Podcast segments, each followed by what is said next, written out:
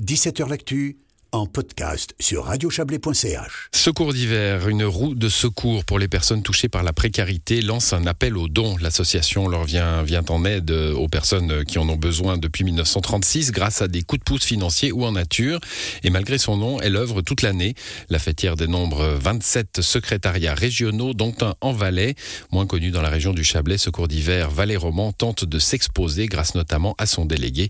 Écoutez Nicolas Marcoux, président de l'antenne valaisanne.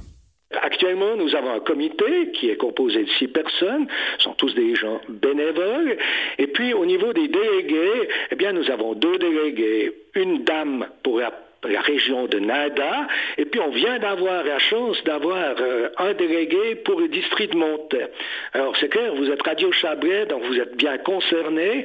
Nous essayons cette année 2022, et nous allons aussi prolonger cette action pour 2023, de développer encore et d'aider encore au maximum les gens du district du Chablais.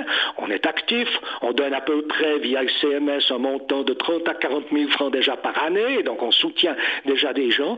Mais on s'est rendu compte que dans le Chablais, notamment, on était peut-être un peu moins connu, et donc on a fait des actions un petit peu spéciales par rapport au Chablais. Et nous avons par exemple euh, distribué 24 000 flyers dans les boîtes aux lettres. Nous avons pris des contacts avec certaines associations sur place, comme les Colis du Cœur, qui font un excellent travail. Et puis nous sommes en train de, de faire de véritables projets avec aussi d'autres associations, d'autres organisations pour pouvoir développer le Chablais. Vous connaissiez, vous, le secours d'hiver? Non, j'avoue que, ah, effectivement, ben voilà. C'est aussi pour ça, c'est aussi ce qui a éveillé mon intérêt. Euh... Voilà. Alors, effectivement, euh, si je vous parle de Prosenectute ou de Projuventute, vous allez me dire, on connaît, hein, on est d'accord. Tandis que le secours d'hiver, on connaît pas. Puis si on veut essayer de raisonner, on se dit, oh, ben non, d'une pipe, mais ça doit être quelque chose en hiver, éventuellement en montagne. Hein. Alors, euh, c'est vrai que c'est un petit peu quelque chose qui nous pèse. Secours d'hiver, donc, euh, de 1936. Il faut bien savoir qu'à l'époque, eh bien, je pense qu'ils aidaient beaucoup plus les gens en montagne et en hiver, mais que maintenant, ça a nettement évolué. Euh, il y a une centrale effectivement à Zurich, mais dans chaque canton, vous avez une, voire deux associations.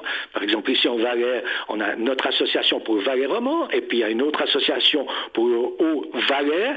Et puis euh, là, chaque association, si vous voulez, travaille un petit peu différemment. L'objectif commun, c'est évidemment d'aider les gens en situation de précarité, mais chacun a la possibilité de le faire euh, à sa manière.